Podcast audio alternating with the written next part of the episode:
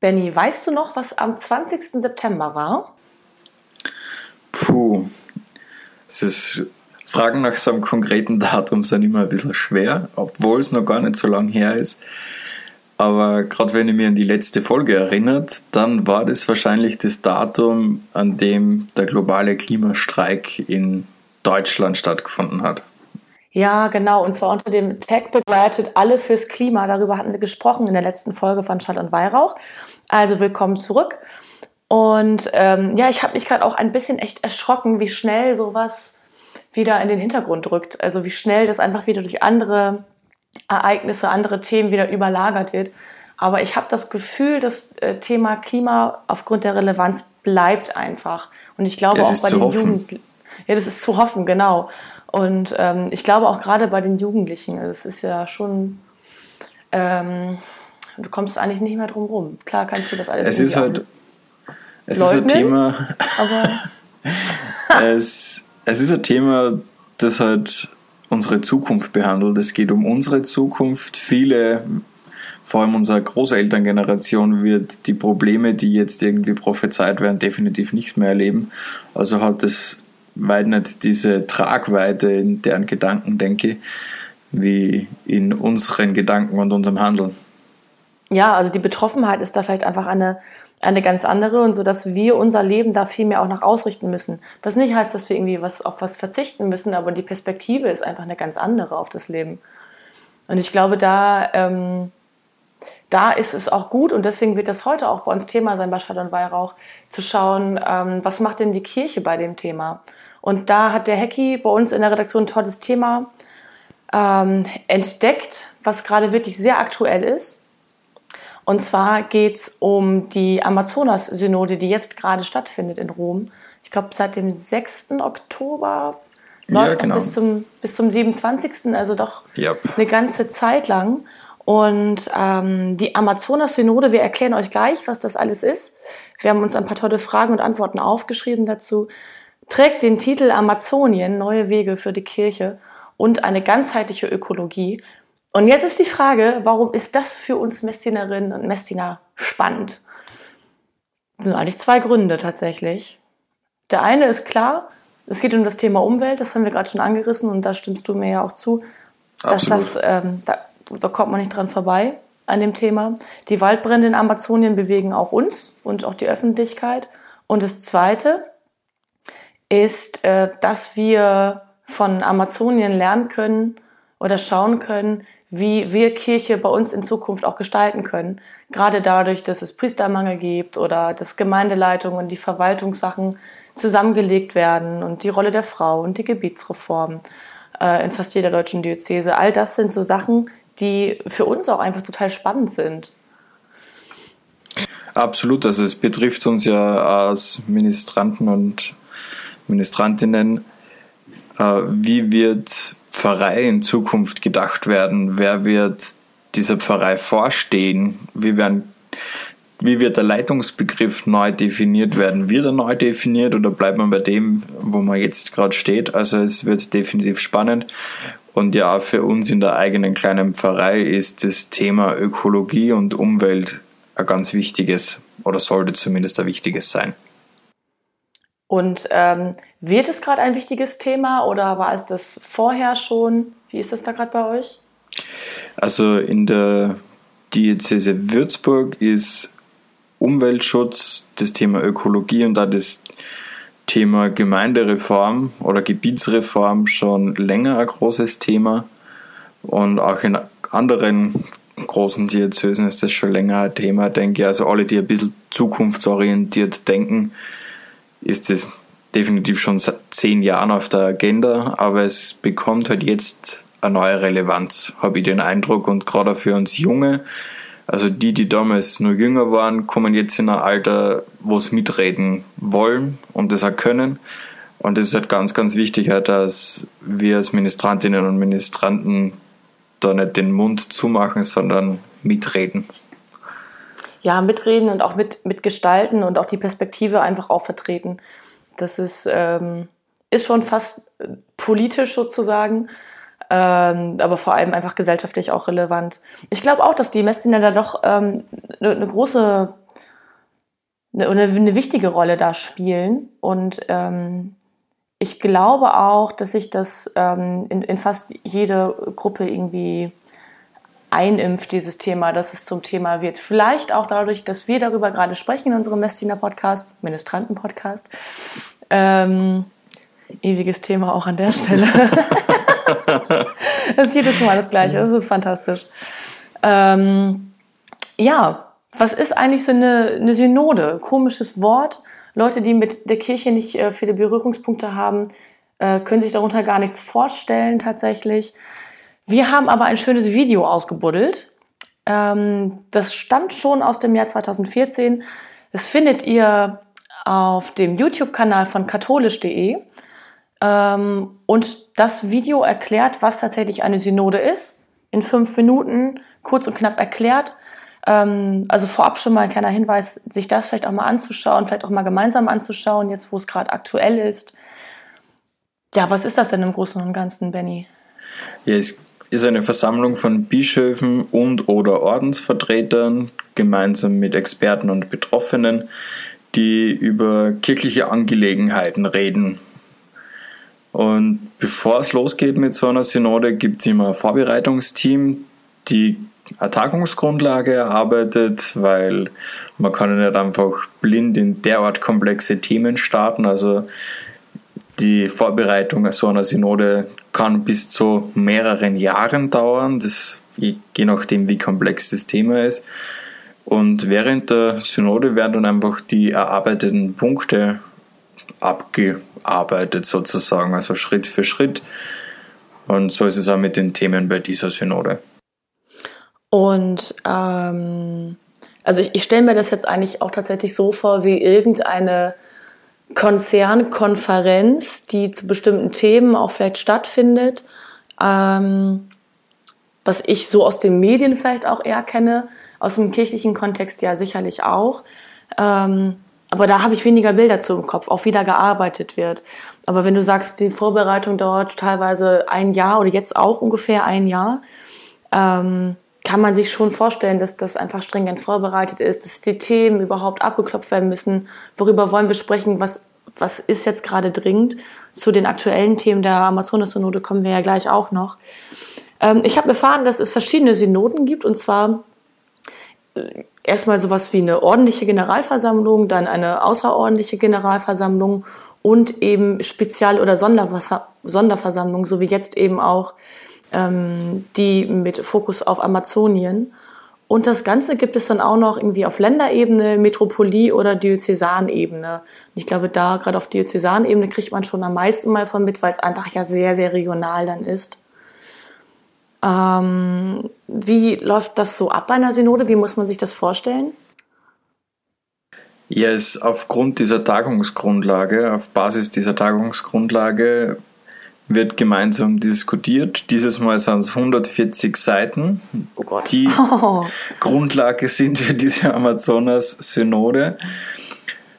Und die wird im Vorfeld schon veröffentlicht. Dieses Jahr war es im Juni vom Synodensekretariat im Vatikan. Und insgesamt waren es vorher schon 260 Vorbereitungstreffen zu den Themen. Also das ist schon ordentlich. Man war natürlich vor Ort, hat sich das alles genau angeschaut. Das ist ja schon part of the game, der Synode sozusagen. Mhm. Und die Beratungen, es gibt Plenumsdebatten, es gibt Kleingruppenarbeiten. Es ist ein bisschen so wie in Seminaren auf der Uni. Fast kann man sich das ein bisschen vorstellen. Ja. Und vor allem an den Debatten im Plenum nimmt der Papst, Papst Franziskus, auch teil. Ah, okay, genau. Und dann ergibt es tatsächlich auch Sinn, wenn der Papst daran teilnimmt, dass das Ganze auch eben in Rom stattfindet, obwohl es um den Amazonas geht.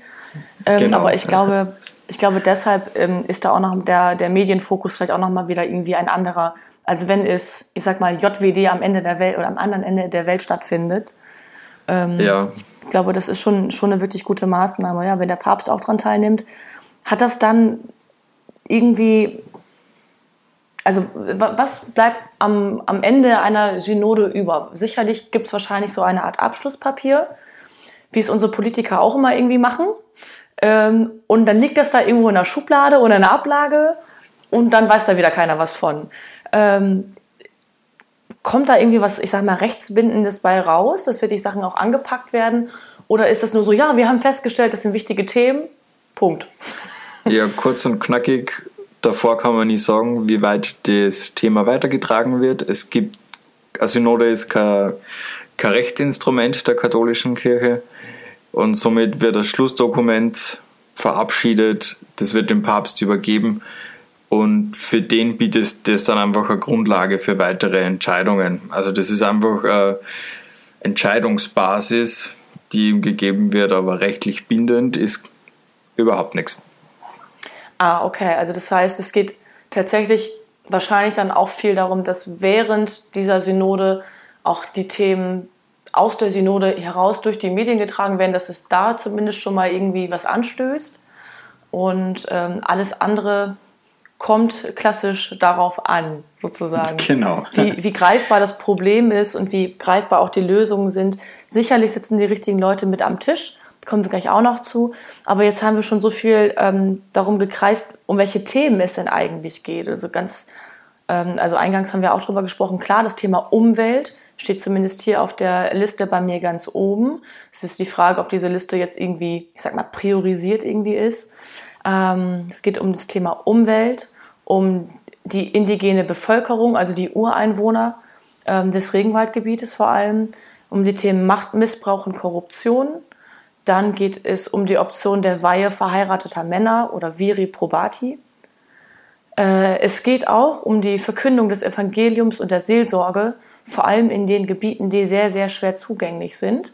Ähm, und auch unter dem, dem Aspekt, dass es wenig Priester gibt und zuletzt in der Liste, ich weiß nicht, ob es dann entsprechend priorisiert ist, auch die Rolle der Frau. Alles, alles das sind Themen, die ähm, da jetzt gerade eben auf dieser Synode behandelt werden.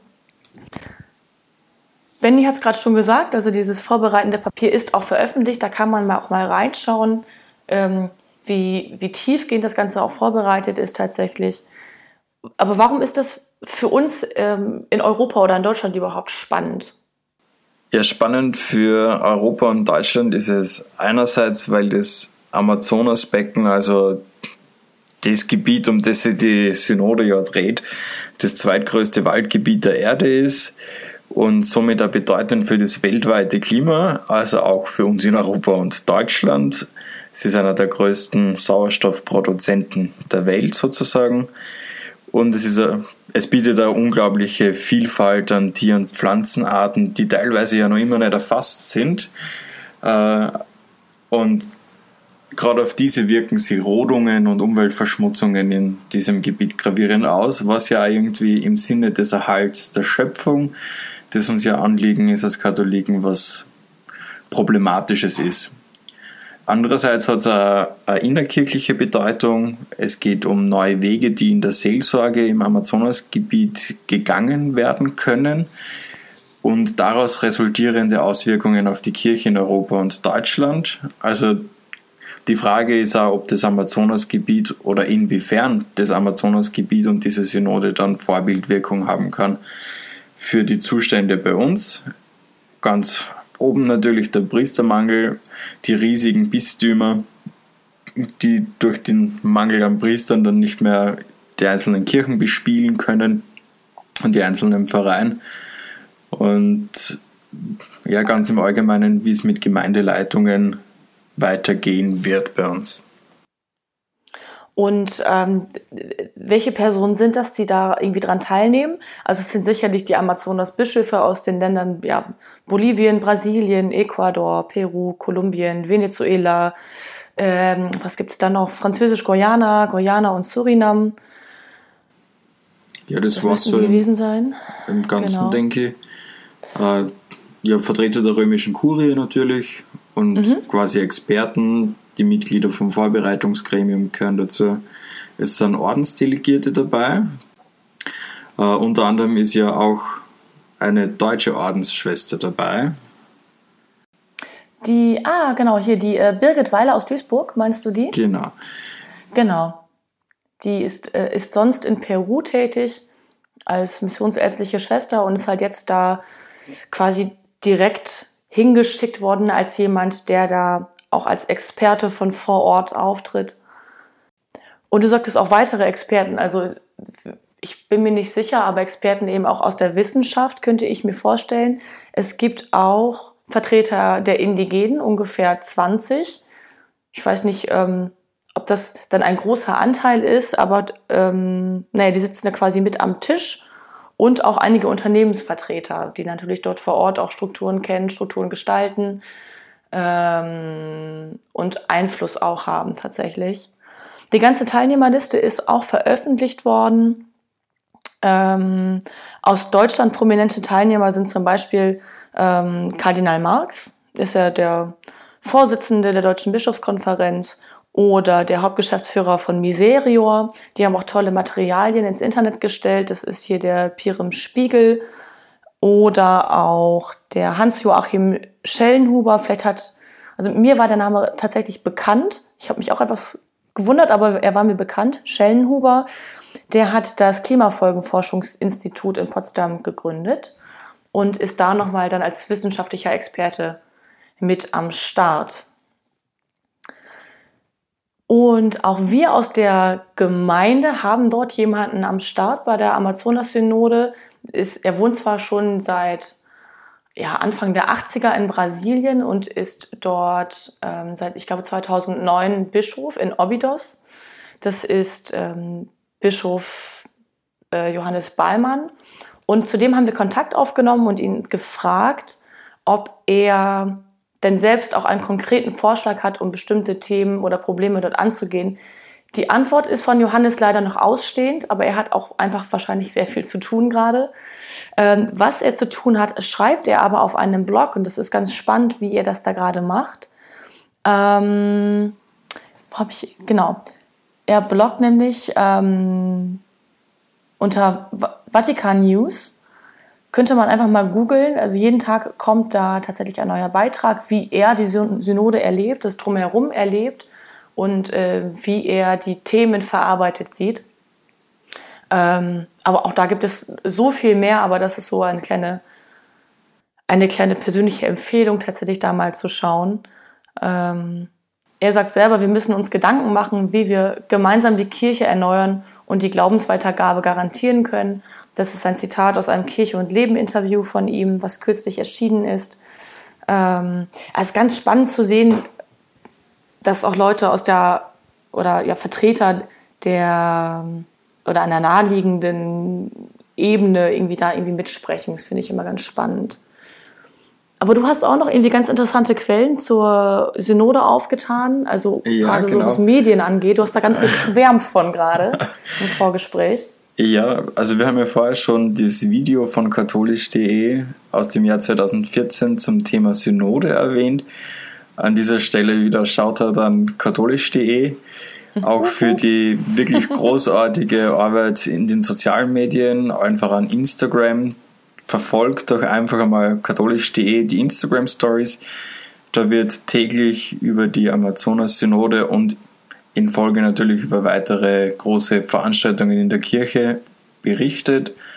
Es gibt täglich Interviews, es gibt hinter den äh, Kulissen Videos, es gibt immer wieder kleine Infos, die einfach runtergebrochen sind, einfach kurz zum Nachlesen. Das heißt, sitzt man im Bus, in der U-Bahn, im Zug, wherever, wo man gerade ein bisschen Internet zur Verfügung hat oder einfach auf der Couch in der Werbung beim Fernschauen am Abend einfach kurz reinklicken und durchchecken.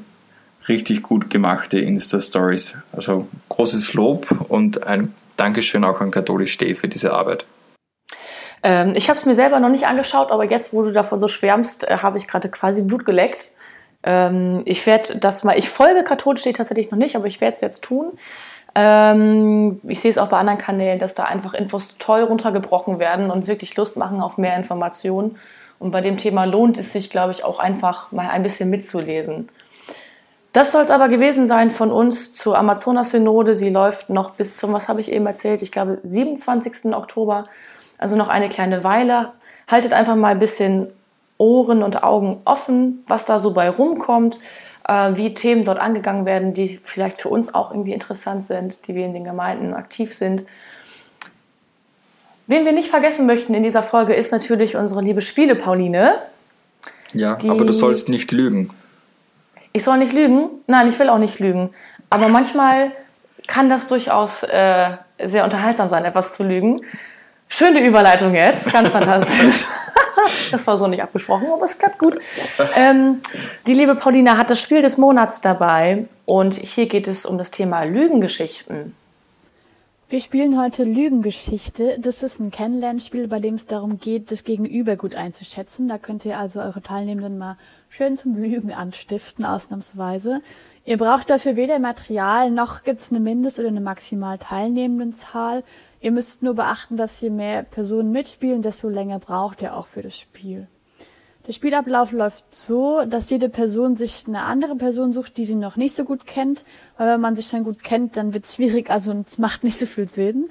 Und die Aufgabe ist nämlich, dem Gegenüber drei Geschichten zu erzählen über sich. Zwei davon sind wahr und eines falsch. Und das Gegenüber muss dann erraten, welche Geschichte gelogen ist. Geschichte ist jetzt äh, sehr groß gesagt, aber es geht vor allem darum, einfach Aussagen über die eigene Person zu treffen. Das kann sowas sein wie, ich spiele Gitarre. Es kann aber auch gerne was ein bisschen Verrücktes oder Skurriles sein, weil dann haben die anderen später viel zu lachen, auf jeden Fall. Erstmal ist dann Zeit für alle, um sich die Geschichten zu erzählen und eben zu raten, welche wahr sind, welche falsch. Und dann stellt jede Person ihren Partner oder ihre Partnerin vor und die Gruppe rät per Handzeichen, was sie denn glaubt, welche Geschichte gelogen ist. Genau, das ist auch schon alles. Viel Spaß beim Spielen. Ja, danke Pauline für deine kurze und knackige Einführung zur Lügengeschichte. Definitiv ein cooles Spiel. Ist definitiv auszuprobieren. Also ich habe es erst vor kurzem jetzt gespielt. Ich sitze hier gerade in Würzburg bei der Gruppenleiterschulung, an der ich gerade als Teamer teilnehme. Wir haben gerade echt 17, 17 es waren am Anfang 17, mittlerweile sind wir leider aufgrund von Ausfällen nur noch 15 Teilnehmer. äh, echt cooles Wochenende, jetzt schon der zweite Teil der Schulung, also das zweite Wochenende, das wir gemeinsam verbringen. Macht echt super viel Spaß. Das glaube ich. Kommt immer auch irgendwie ganz guter Team Spirit irgendwie bei rum und irgendwann ist man auch richtig drin und ist auch so eine Truppe an sich. Ähm, wo wir beim Thema sind, Nützliches für Messina, haben wir natürlich auch wieder ja. den Part Tooltime mit Benny vorbereitet. Ähm, und jetzt geht's um einen Teil, der hat doch auch ein bisschen, äh, ehrlich gesagt, ein bisschen Entertainment-Faktor für äh, Gottesdienstbesucher. Äh, die Rede ist selbstverständlich ja. vom Weihrauch. Und ähm, da hat Benny ein paar Informationen zusammengetragen, für euch nochmal so zur, zur Gedankenstütze, warum eigentlich was, wie, wann. Ähm, meine erste Frage, was ist, ist eigentlich Harz, Weihrauch? Ja? Ein Baumharz. Ist das so ein Und Harz? wenn man jetzt wieder die alte Leier als ah. Geschichtsstudent, ne? Äh, kurzer historischer Abriss. Abriss. ich halte mich kurz. Aber kurz, wenn nicht kurz. Immer super wertvoll, teilweise wertvoller als Gold. Schon in der Antike hat man Weihrauch verwendet zur Verehrung von Gottheiten, weil es einen, einen Reinigungseffekt hat, als Schutzmittel vor, die bösen, vor den bösen Geistern. Mhm. Und es ist eigentlich immer schon verwendet worden. Man findet biblische Zitate noch und nöcher, nicht zuletzt auch im Weihnachtsevangelium, wo ja äh, Weihrauch geschenkt wird, also nicht im Weihnachts Weihnachtsevangelium selbst, aber wenn die drei Weisen aus dem Morgenland auftreten, die drei Sterndeuter, die bringen Weihrauch als Geschenk mit, eben weil es so super wertvoll war in der damaligen Zeit und diesen schönen Symbolwert der Reinigung und des Schutzmittels gegen die bösen Geister hat. Das war es eigentlich schon zum historischen Abriss. Ich habe mich echt kurz gehalten. Bravo. Und sehr informativ, ja. Ja. Absolut. Aber wann, ähm, Wann wird überhaupt, ähm, wie nennt man das, geweihraucht? Geweihraucht.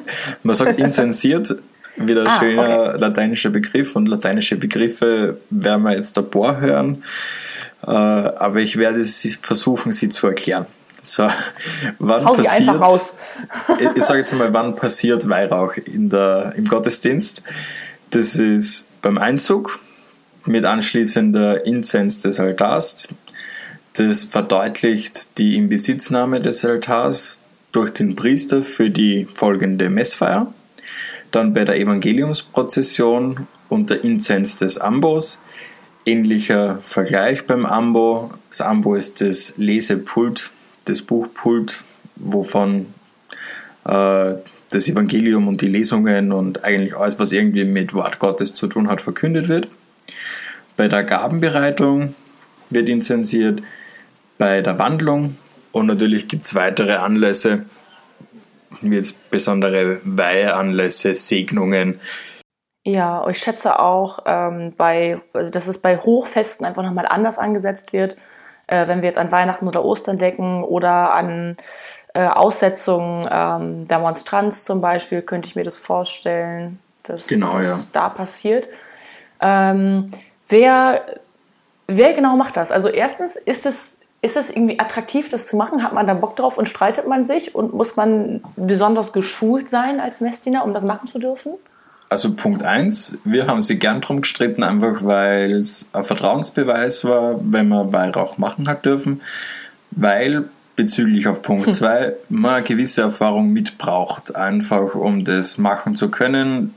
Ich habe vorher vorgelesen, wann es passiert. Man muss als Ministrant dann während des Gottesdienstes immer aufmerksam sein, wo man jetzt dran ist. Und man muss halt auch ständig schauen, dass die Kohlen weiterhin am Glühen sind, damit es gut funktioniert. Man muss dem Priester assistieren können, richtig. Äh, und man muss die Abläufe alle gut können. Also das ist ja ritualisiert sozusagen. Äh, das Weihrauchfass wird vom Thuriferar getragen. Oh Gott, oh Gott, oh Gott. Schönes lateinisches Wort, weil das Weihrauchfass, Fantastisch. das Weihrauchfass heißt auf Lateinisch Thuribulum und das äh, Wort Ferrare kommt vom Wort ferre, vertragen vom Lateinischen. Also ist der Thuriferar der Weihrauchträger, der Weihrauchfassträger. Und dann gibt es noch einen zweiten Teil des Duos vom Weihrauch, das ist der Schiffchenträger, der Navicular. Äh, das kommt vom Naviculum, vom lateinischen Schiffchen. Mhm. Also da kommt das Navigieren zum Beispiel her, das ist die Wort, gleiche Wortherkunft. Ja, wie gesagt, müssen die schauen, dass ständig die Kohlen am Glühen sind im Weihrauchfass, damit und dass die Assistenz gut funktioniert. Ah, okay. Also es sind meistens also immer, ja, ich kenne es glaube ich auch nicht anders, zu zweit oder wegen der Symmetrie dann auch mal zu dritt. Ich weiß gar nicht, was dann der Dritte macht. Läuft irgendwie auch mit, auch als Navigator oder als der, der navigiert wird. Ich weiß es Navikular. nicht. Navi, Navikular. Ja, ich, ich merke mir das. Frag mich nachher bitte nicht ab. Ähm, Okay. bitte, bitte nicht. Ähm, genau, und am, am häufigsten sehe ich das tatsächlich ähm, ja, bei der Instanz des Altars, aber natürlich vorher auch beim Einzug, bei der Prozession, wo viele schon sagen, oh Gott, gleich wird mir wieder schwindelig, ich kann das nicht haben. Ähm, oder irgendwie meinen, rausgehen zu müssen. Ähm, wobei das eigentlich etwas sehr, sehr Schönes und sehr Feierliches ist. Ja. Ähm, Gerade an festlichen Tagen, wo es ein bisschen wärmer draußen ist, sollte man dann doch aufpassen, dass man eine gut durchlüftete Kirche hat, weil es dann bald einmal stickig werden kann, wenn man noch viel Weihrauch verwendet. Hat aber auch einen pragmatischen Grund, wenn man ein bisschen früher schaut, gerade in Pilgerkirchen ist viel Weihrauch verwendet worden, einfach um den Schweißgeruch der Pilger zu überdecken. aha, wie pragmatisch. Fun Ja. Fact. Okay. Eine Win-Win-Situation. Schönes Symbol und gleichzeitig Wohlgeruch. Ach, fantastisch. Das ist ja, das läuft ja wieder hier. Ähm, wie ist das mit der, mit der Anordnung? Also, wo läuft der äh, Turifera und der Navicular in der Prozession? Also, gerade wenn es um den Einzug zum Beispiel geht? Der Weihrauch ist eigentlich immer an vorderster Stelle zu finden oder an den wichtigen Stellen. Der Weihrauchträger geht sogar vor dem Kreuz. Er muss ja mit seinem Weihrauch Schutz vor bösen Geistern bieten und quasi den Raum reinigen und drum schon vor dem Kreuz, der dann die Prozession quasi anführt, der Kreuzträger. Bei Prozessionen mit der, mit der Monstranz läuft der Weihrauch vor dem Priester, der die Monstranz hält, beziehungsweise vor dem Himmel, je nachdem wie der Platz ist, da bei den Fronleichnamsprozessionen. oder anderen Prozessionen, wo Monstranzen oder Reliquien vorgetragen werden. Und meistens wird er da schon vorher mal Weihrauch eingelegt, dass man schon gescheit Weihrauch hat, wenn er vorangeht. Wie du gerade grinst dabei, wenn du, wenn du von gescheitem Weihrauch sprichst. Das muss, ne? Ja, ich, ich finde es immer schön. Ich muss, muss mich immer so dran erinnern an die großen Hochfeste, wo gut eingenebelt wurde. Also das ist schon richtig cool gewesen. ja, da, da wird auch doch so mancher Schabernack mitgetrieben, tatsächlich. Ähm, aber dazu vielleicht später noch mehr. genau, und dann geht's, dann geht's darum, dass, ähm, dass der Altar gebraucht wird und entsprechend dann auch noch mit dem Weihrauch in Kontakt kommt. Also die Inzens. Inzens ist richtig, ne? Oder Inzens? Nee, Inzens. Inzens ist schon richtig. Inzens. Ah, okay. Ähm, das heißt, das macht dann der Zelebrant oder machen das dann die Ministranten? Das macht der Zelebrant. Im Prinzip haben die Ministranten puncto Weihrauch äh, eigenständige große Aufgabe nur bei der Gabenbereitung. Sonst wird nur assistiert beim Einlegen und beim Schauen, dass ja genug Kohle da ist, die glüht, damit der Weihrauch gut funktioniert. Sonst ist eigentlich immer der Zelebrant unterwegs dann mit dem Weihrauch im Ritual, in der Zeremonie selbst. Bei der Gabenbereitung finde ich es ganz spannend. Äh, da wird vorher eingelegt, nur vor der Händewaschung, damit er dann mit reinen Händen in die Gabenbereitung starten kann. Äh, kann man ruhig nachhören. Im letzten Podcast da haben wir drüber geredet, mhm. über den Altardienst. Und dann, und dann knien sich äh, Weihrauchträger und Schiffchenträger vor den Altar hin und bei der Wandlung werden dann Wein und Brot, die dann zu Blut und Leib Christi werden, in der Wandlung inzensiert und beweihräuchert von Turifera und Navicola. Ah, ja, die, diese Begriffe kommen da aber die, über die Lippen. Da muss ich noch ein bisschen was für üben, tatsächlich. Ähm, dann gibt es das Ganze noch bei der Evangeliumsprozession. Also das, das, die Inzens beim Altar findet auch beim Amboss statt. Um da auch da wieder zu sagen, jetzt, also nicht, also ungefähr auch wie bei den Glockenläuten, jetzt passiert etwas Wichtiges, aber eben auch zur Reinigung. Richtig?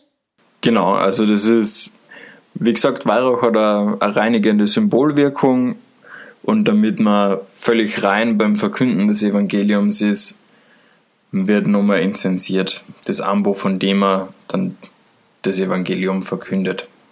Ah, okay. Und dann ist es so, ähm, also die meisten Einsatzorte haben wir, glaube ich, jetzt abgeklappert. Dann ist es so, dass das äh, Fässchen mal einmal, mal zweimal, mal dreimal geschwungen wird. Und da weiß ich, ähm, habe ich so das Gefühl, ich weiß es nicht, aber ich habe das Gefühl, dass äh, die Ministranten, die das dann eben machen, diesen Dienst, es immer glauben, besser zu wissen, weil jeder es etwas anders macht, aber alle machen es sehr entschlossen. Ja, ähm, entschlossen ist immer gut. Ja. also es darf ja passieren, dass einmal ein Schiffchen runterfällt oder dass der Weihrauchs, Weihrauchfass einmal runterfällt oder wo aneckt. Äh, man braucht da nicht peinlich berührt in der Gegend rumstehen. Einfach weitermachen. Es kann einfach passieren und dann muss man einfach eine gewisse Bestimmtheit an den Tag legen bei den Aktionen. Punkto zweimal, dreimal schwingen. Ich habe die Faustregel damals gelernt, wenn es um Leib und Blut geht, also um Jesus selbst, der da in unsere Mitte kommt bei der Wandlung, dann dreimal. Mhm. Sonst quasi zweimal. Genau, weil einmal ist tatsächlich irgendwie etwas, äh, ich sag mal, unrhythmisch. Das ist irgendwie äh, auch von der Symbolwirkung her dann einfach deutlich abgeschwächt. Genau. Ähm, aber wir hatten auch Oberministranten bei uns, die das einfach auch knallhart durchgezogen haben und da, ich glaube, auch heute äh, Jahrzehnte nach ihrem Dienst immer noch davon fest überzeugt waren, dass alle anderen das sehr falsch machen. Also es äh, scheint ein sehr leidenschaftliches Thema zu sein beim SDN, so wie ich das erlebe. Es ist ähm, da wieder, es ist von Pfarrei zu Pfarrei verschieden. Es gibt Faustregeln, an die man sich schon halten kann. Aber es ist halt, es ist dann immer so, wie es der Priester haben will. Ja. Wir haben ähm, oder hatten in unserer Gemeinde auch einen extra Raum für die Messdiener-Gemeinschaften, wo die sich eben treffen konnten, ähm, sich auch mal abends getroffen haben oder für die Gruppenstunden. Und da war ein großes Wandbild dran. Und das war fantastisch. Da stand ein Spruch drauf, ich kriege den nicht mehr ganz zusammen, aber da stand so in etwa, die Fisbecker werden mich bestimmt korrigieren können, ähm, wenn man keine Ahnung mehr hat, wo man gerade im Gottesdienst ist, einfach nebeln, was das Zeug hält. Und entsprechend war das dann gestaltet. Also man hat halt unter einer ganzen Ra Weihrauchwolke eigentlich nur noch dann unten da so ein bisschen das Ornat runterhängen sehen und eigentlich gar nichts mehr so richtig erkannt. Aber das war, war ein sehr, sehr süßes Bildchen. Da steckt auch viel Wahrheit drin, glaube ich. Ja. Für mich als Besucher ist Weihrauch tatsächlich eine Sache, die das ähm, Leben im Gottesdienst sehr sinnlich macht, mich, mich sehr in den Moment reinholt. Ja. Ähm, also ich habe Ne? Also der letzte Sinn noch mit dazu, eben der Geruch. Da geht es ja gar nicht mehr um das, das Optische. Ähm, das ist alles schon sehr schmuckvoll und äh, Lichtkerzen, äh, Farben. Dann die Musik dazu, dann das Singen ähm, und dann eben nochmal der Geruch, das einen wirklich dann sehr ins Hier und Jetzt holt. Das finde ich immer sehr schön. es ist einfach feiern mit allen Sinnen. Es war schon immer Ansinnen der Kirche, dass man einfach als ganzer Mensch mit in die Feier mitgenommen wird. Ja, total. Und dann kriegt man natürlich auch mit dann eben so diese kleinen Späße und ich glaube, deshalb hattest du auch eben so ein kleines Grinsen äh, im Gesicht, als du dich vielleicht zurückerinnert hast an so ein paar, paar lustige Sachen, die man eben auch mit Weihrauch erleben kann. Ich erinnere mich an ein, äh, ein Hochfest, ich glaube, es war einer der Weihnachtsgottesdienste und die, ähm, die Messdiener, die dann eben für den Weihrauch zuständig waren, sind dann auch zurück in die Sakristei und haben da, glaube ich, auch einfach genebelt, was das Zeug hält. Als dann die Zelebranten auch in die Sakristei reingehen wollten, machten die Tür auf und ist, man hat den Orgelboden gesehen, wie viel Rauch da rauskam. Das war fantastisch. Nicht mehr rein. man hätte auch denken können, es wäre Feuerrauch, aber es war es nicht. Da hatten die Messdiener einfach nur richtig Spaß. Das sind so, so kleine Sachen, die, glaube ich, ähm, so oder so ähnlich fast in jeder Pfarrei passieren. Äh, könnte ich mir zumindest vorstellen, fände ich irgendwie auch ganz charmant. Ja, bei uns war es zumindest so. Und es war immer Ja, lustig. Sehr gut. Ja, man, man merkt das gerade so ein bisschen, wie du erzählst, dass äh, das doch ein kleiner Fun-Faktor ist. Tatsächlich. Und natürlich auch eine große Ehre, wie du uns erklärt hast, dass da viel Vertrauen vorgeschickt wird, wenn man denn ähm, das fast führen darf äh, oder auch eben navigieren darf an der Stelle. Ja, cool. Danke für die ganzen Infos. Danke auch an unsere Redaktion. Ähm, wir sind soweit durch mit Folge 6, würde ich sagen. Ja, mit den vorbereiteten Themen auf alle Fälle. An Genau. dieser Stelle, glaube ich, kann man kurz einen Ausblick wagen auf die nächste Folge. Wir haben die Amazonas-Synode jetzt mal angeschnitten und beim nächsten Mal wird es definitiv einen kurzen Teil drüber geben, wie so die Ergebnisse ausschauen und was das dann für uns Ministrantinnen und Ministranten und Messdienerinnen und Messdiener bedeuten kann. Einfach um einen kurzen Rückblick und einen kurzen Status quo zu schaffen. Sehr cool, da freue ich mich sehr drauf. Also ich ähm, werde jetzt ein bisschen beobachten, eben bei katholisch.de auf dem Instagram-Account oder auch mal reinschauen, was ähm, Bischof Johannes Beimann so bloggt bei Radio Vatikan oder Vatikan News. Ähm, freue mich sehr drauf, dass wir dann ein paar Infos haben für euch, was dabei rausgekommen ist. Schreibt uns gerne, was ihr Lustiges erlebt habt mit Weihrauch. Ich glaube, da kommen einige nette Geschichten zusammen, die wir dann ja, vielleicht irgendwie teilen oder nochmal mit ins Wort reinnehmen. Wir hören uns wieder am, ich vertue mich glaube ich nicht, mit dem 10. November. Da gibt es dann Folge 7 von Schall und Weihrauch. Benny, it was a blast. Ich freue mich äh, jetzt schon auf die nächste Folge. Oh ja. Und auch von mir jetzt Tschüss, bis zum nächsten Mal. Tschüss.